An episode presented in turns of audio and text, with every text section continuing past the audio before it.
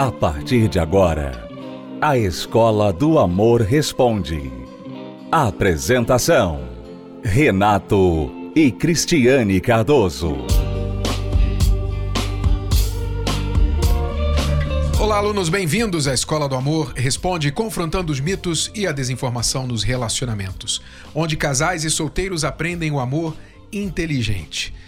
Nós vamos ouvir agora um trecho da nossa palestra sobre a reconstrução do eu aqui no Templo de Salomão. Nós estamos falando no momento sobre o poder da visão.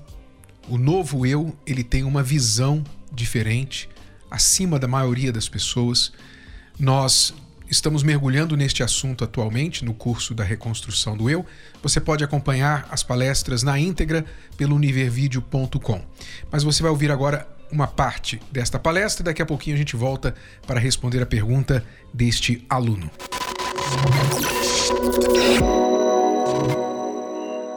Nós temos falado sobre a importância de você ter visão. O novo eu tem que usar o poder da visão que Deus nos dá.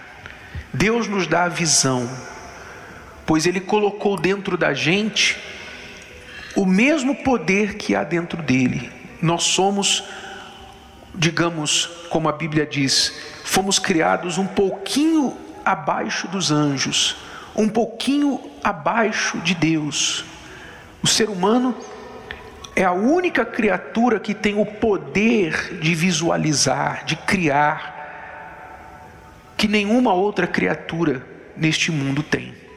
Os animais não têm esse poder, as plantas não têm esse poder.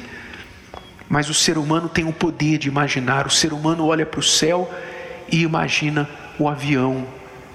Ele olha para o, o nada, uma tela branca, e ele cria uma arte, uma obra de arte. Ele tem o poder da imaginação. Como nós falamos quinta-feira passada, tudo que existe acontece duas vezes: na mente primeiro de uma pessoa e depois é trazida para o mundo físico. Deus nos deu esse poder da visão. E é um poder que há dentro dele também, como diz o texto sagrado. Diz assim: O Senhor dos exércitos jurou, dizendo o que? Como pensei, assim sucederá, e como determinei, assim se efetuará. Deus usa deste poder de pensar e então efetuar, executar, de determinar e assim realizar. Assim também ele coloca dentro de nós, o texto bíblico diz: Deus opera em nós o querer e o realizar. O que é o querer? É a visão. Eu quero isso, eu tenho visão de alcançar isso, e depois ele nos dá o poder de realizar. Quer dizer, visão e caminho. Eu tenho a visão do que eu quero e o poder, o caminho para chegar até o que eu quero. Você tem que aprender, todos nós temos que aprender a usar isso. Esse poder que está aqui dentro da gente, que a gente usa no dia a dia para coisas corriqueiras, mas não usamos para as coisas maiores, para as coisas mais importantes. Um exemplo de como você usa isso no dia a dia.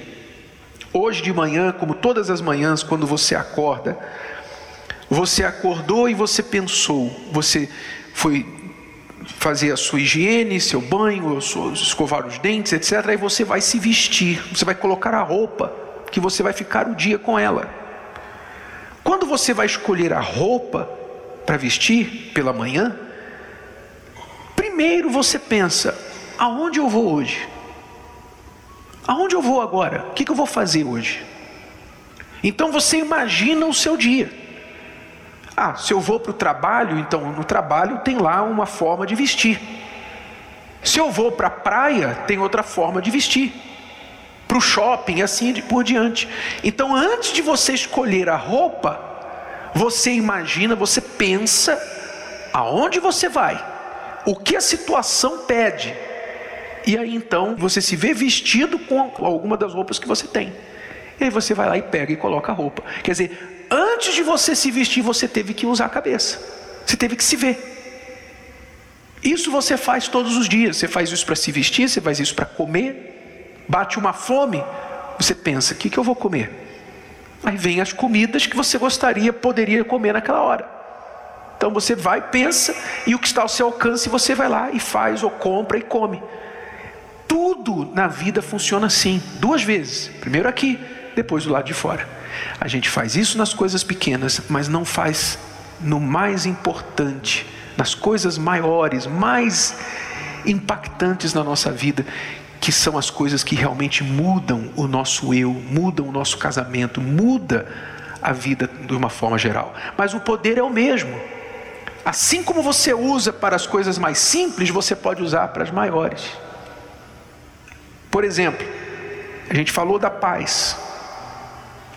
Vocês talvez brigam por coisas bobas, não tem paz porque ficam implicando por coisas bobas. Eu te desafio a pensar, usar a visão. E se você tivesse um casamento, um ambiente em casa onde há paz? Pense nisso. Pense se você conseguisse ter uma semana de paz, um mês de paz, um ano inteiro sem brigas. Imagine. Não seria maravilhoso isso? Seria bom isso? Pois é, você pode imaginar até porque imaginar é de graça, eles não inventaram um imposto para isso ainda. É de graça. Você pode imaginar, puxa, imagina eu sendo o marido que chega em casa e não tem briga. Nós temos paz. Imagine a esposa sendo aquela esposa que traz paz para o marido, o marido que traz paz para a mulher. Poxa, imagine, você pode pelo menos imaginar. E o que, que vai acontecer? Você vai perceber que quando você conseguir imaginar, pensar que você pode ser assim, então você vai ver que Deus vai começar a te mostrar o caminho para ser assim. Antes do caminho tem que haver a visão. E você tem que usar isso para as coisas que você realmente quer mudar na sua vida. Talvez o, o problema de algumas pessoas seja o medo de, de querer uma coisa que ela não vai conseguir ter né? Porque às vezes você um dia idealizou um casamento feliz, um dia você creu que você seria feliz ao lado dessa pessoa e ela só te machucou. E às vezes a pessoa ela fica tão frustrada que o plano, os planos, a idealização dela não chegou a acontecer, que ela agora ela tem medo de idealizar, ela tem medo de, de visualizar isso tem medo de crer. Por isso que algumas pessoas solteiras falam assim: "Ah, não, eu não eu não me vejo casada. Eu não me vejo, sabe? Isso não é para mim. Não é nem porque ela não acredita mais no amor. É porque ela não tem medo de acreditar. Ela queria, mas ela tem medo. E o medo não deixa você ter a visão. O medo faz você viver um dia após o outro, tentando ali, né, compensar, tentando administrar a sua vida sem visão. Só que sem visão você não tem como trabalhar para uma vida melhor. Então você, pensando que você está se poupando de uma decepção, você também está atrapalhando você mesma de ter uma vida melhor. O medo não deixa você ter uma vida melhor. O medo não deixa você achar esse caminho para essa visão, porque você não quer ter a visão. Né? E o medo é justamente o oposto da fé, né? Então você está fazendo a terapia do amor, o básico que você precisa antes de qualquer coisa é a fé. Que, o que acontece aqui na terapia do amor é milagre. Ou você acha que a palestra, o que nós damos para vocês, é uma coisa que muda a mente das pessoas? Não. Não muda. Você pode entender muitas coisas. Você pode, ah, então é assim, tá bom. Mas mudar a uma pessoa por dentro você mudar a sua forma de ser, a sua personalidade, a sua vida.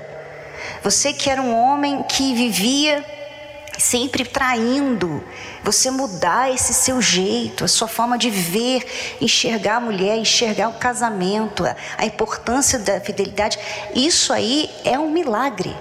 Isso não muda com palestra, né?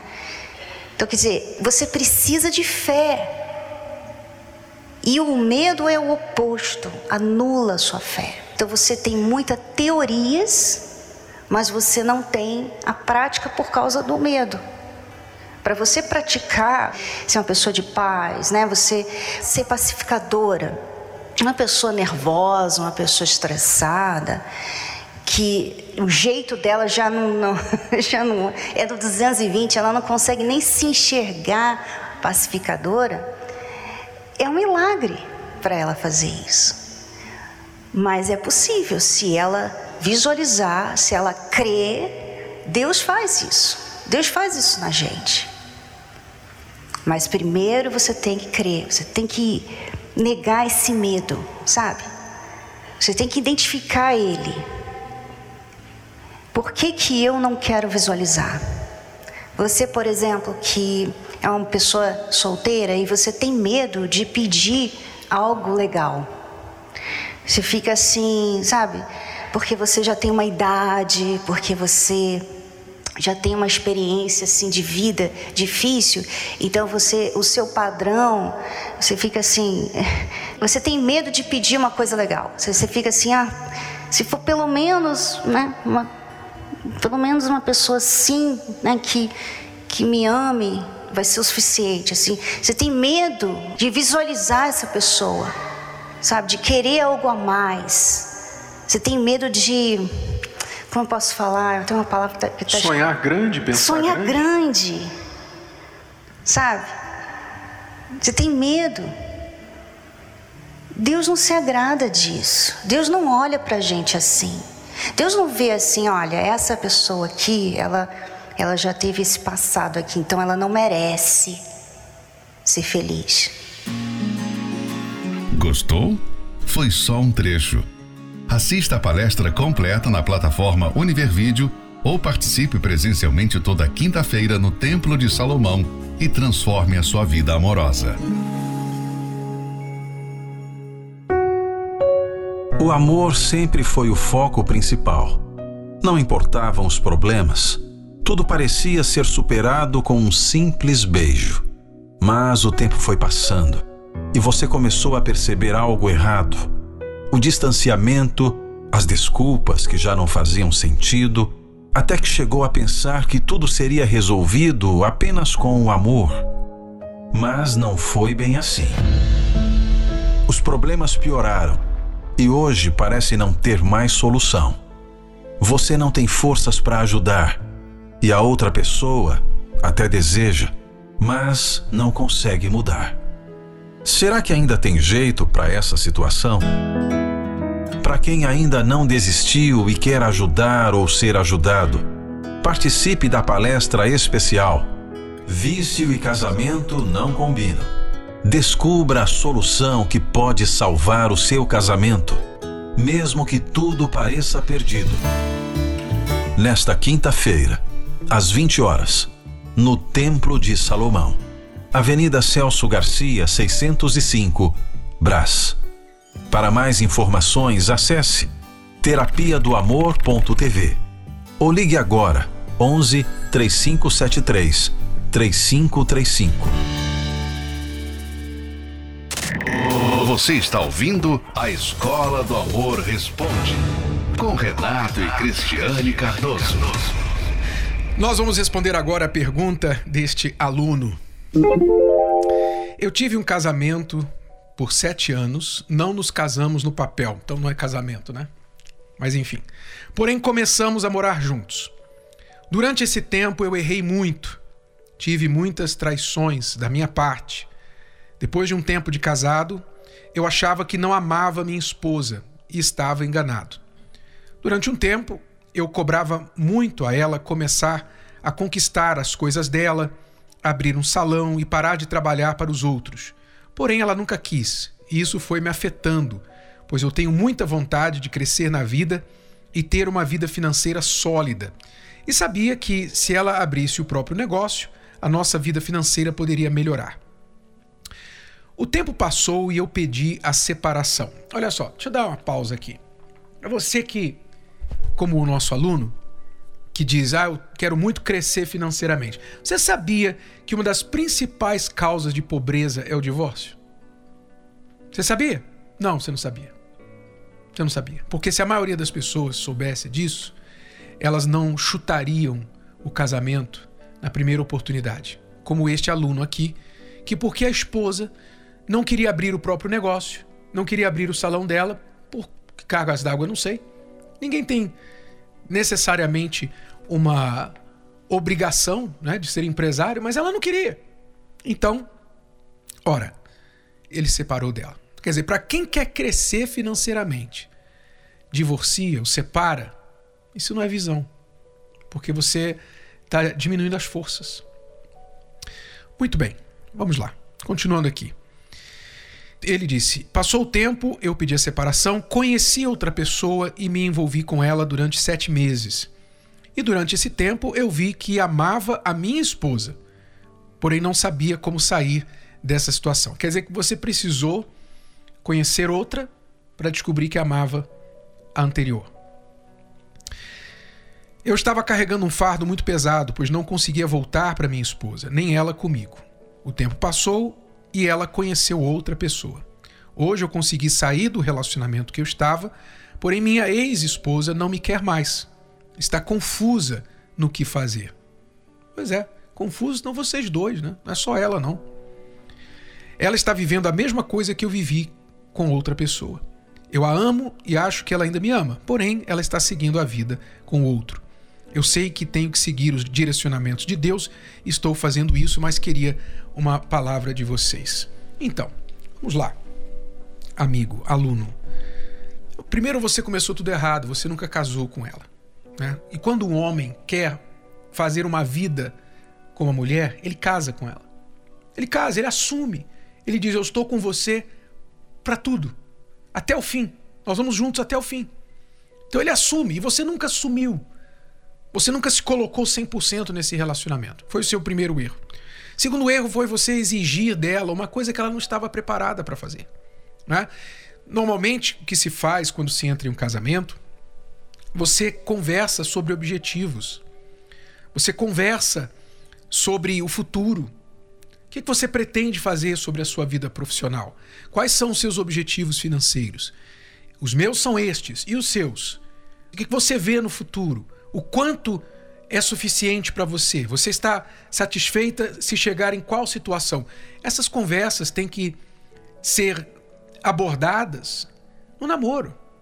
Não é depois que você casa que você vai descobrir que a pessoa não queria ser empresária. Né? Você tem que fazer isso antes. E mesmo que haja qualquer tipo de surpresa, não é? mesmo que mude os planos, porque a gente começa às vezes com planos na vida, depois as coisas mudam. Não é porque a pessoa não quer abrir o próprio negócio que você abandona, que você deixa, ah, então não quero você mais. Porque o que você diz com isso é o seguinte: dinheiro é mais importante para mim do que você. É isso que você está dizendo. Para mim, dinheiro é mais importante do que você.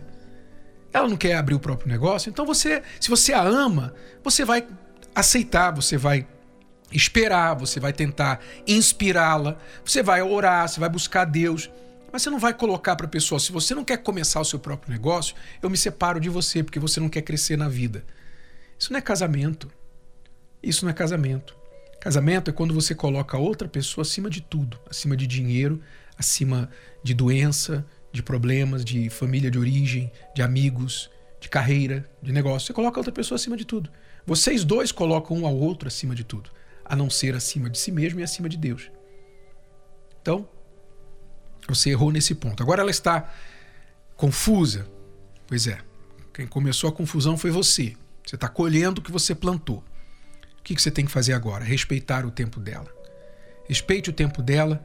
Não fique perturbando. Ela está em outro relacionamento. Não fique perturbando. Foque em você. Você diz que está buscando um direcionamento de Deus. Então, faça isso. Já que você está agora saindo dessa confusão aí, a melhor coisa que você pode fazer agora é não focar em relacionamento nenhum. Se você tem esperança de ela voltar com você, dê o tempo para ela E dê um prazo para si mesmo. Eu vou esperar seis meses, vou esperar um ano. Dê um prazo para ela. Né? Você pode até comunicar esse prazo para ela.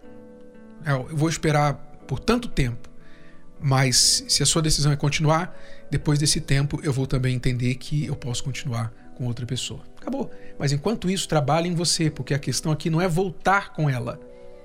A questão é: você já mudou, você já virou homem o suficiente para voltar com ela ou começar com outra pessoa? E não fazer esse tipo de, de brincadeira, né? Fica com uma pessoa sete anos, outra pessoa sete meses, daqui a pouquinho termina. Enfim. Aprenda o que é um casamento de verdade, entre nesse papel, se é o que você realmente quer ser, um homem, um marido de verdade, e vá em frente até o fim, até que a morte o separe. Bom, alunos, é tudo por hoje. Vamos ficando por aqui. Voltamos amanhã, neste horário, com mais Escola do Amor Responde para você. Nesta quinta-feira, 8 da noite, Cristiano e eu estaremos no Templo de Salomão, ajudando casais e solteiros a fazer a reconstrução do eu e também a reconstrução do nós. Até lá! Você pode ouvir novamente e baixar esse episódio da Escola do Amor Responde no app Podcasts da Apple Store e também pelo Spotify e Deezer.